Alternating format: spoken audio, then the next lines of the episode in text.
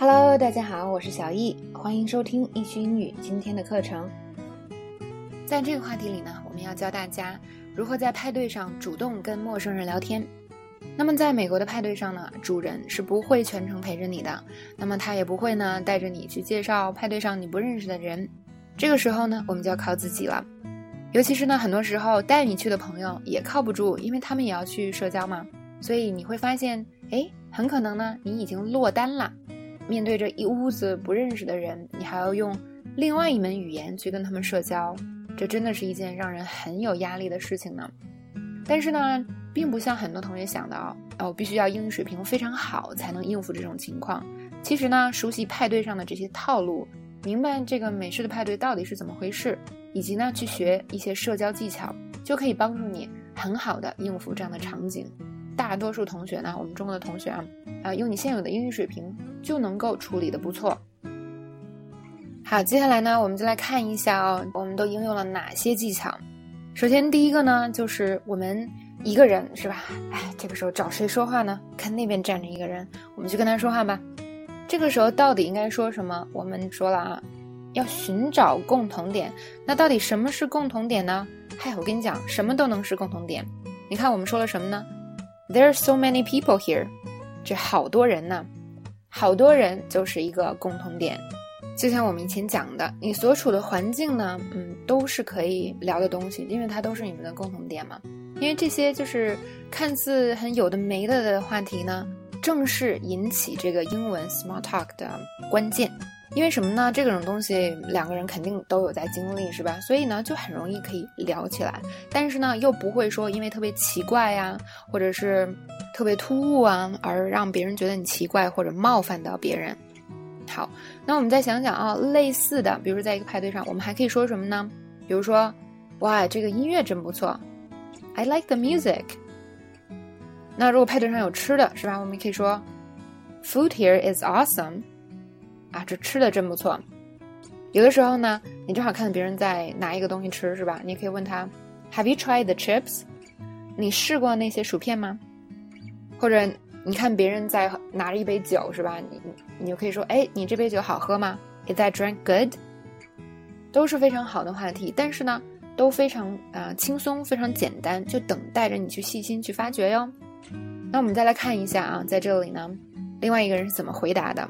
你看，There's so many people here。其实有很多种回答方式。我们先看这一种。那这里呢？他说，I know, right? But that's just like Stella. She's always been a socialite.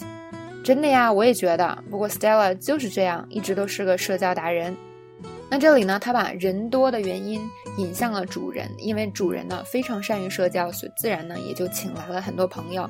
那这是一个很好的回答方法。我们来学两个表达，一个是 That's just like Stella。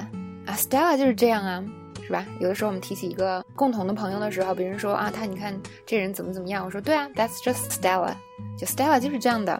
或者呢，嗯，这边还有另外一个很好的词叫做 socialite，指的是社交达人那种很会社交的人，是吧？She's always been a socialite，她一直都是个社交达人。那你身边有没有很会社交的人呢？如果我们和其他的朋友聊起他的时候，我们就可以说 he's a socialite，或者 she's a socialite。好，那说到这儿呢，就要说到我们的第二点啊，寻找共同点还有一个非常常用的套路，就是如果我们有共同的人，哇，那这个就太方便了，是吧？我们可以聊一下这个共同的人。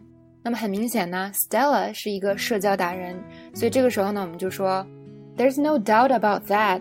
So how did you get to know Stella？真的就是这样是吧？他就是个社交达人。所以你是怎么认识 Stella 的呢？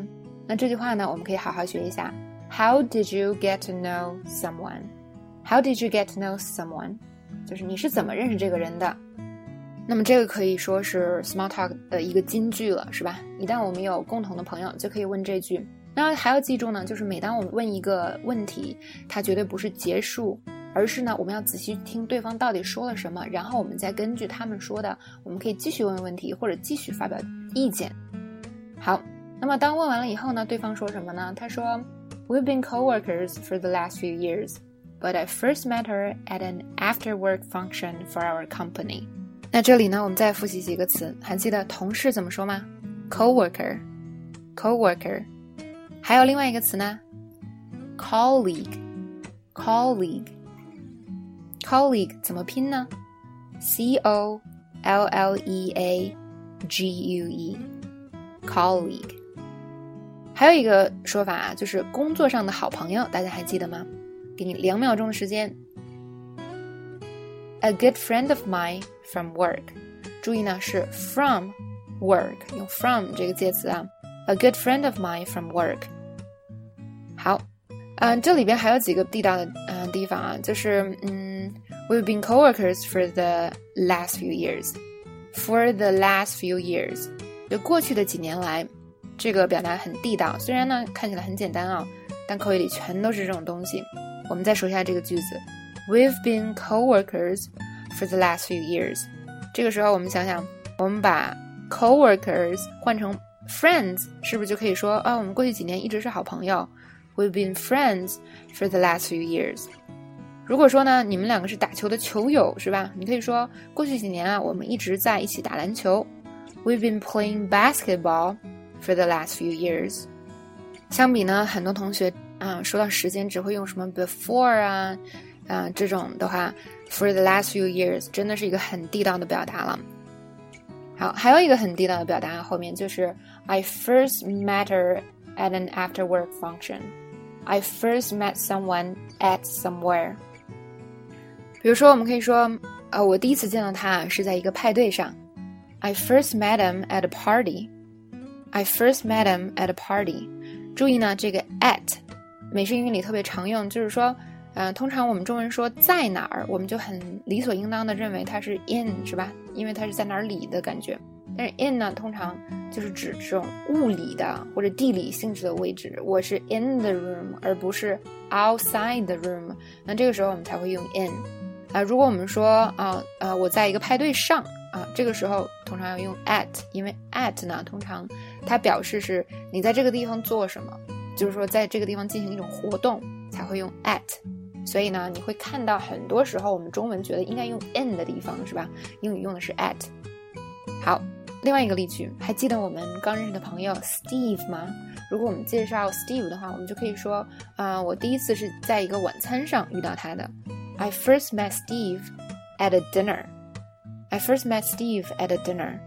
好，所以呢，当我们谈论一个共同的朋友的时候，这个时候就很自然的有话题聊了。我们每个人都可以说一下我们是怎样认识他的，我们跟他的交情如何，是吧？那话题呢就很容易继续了。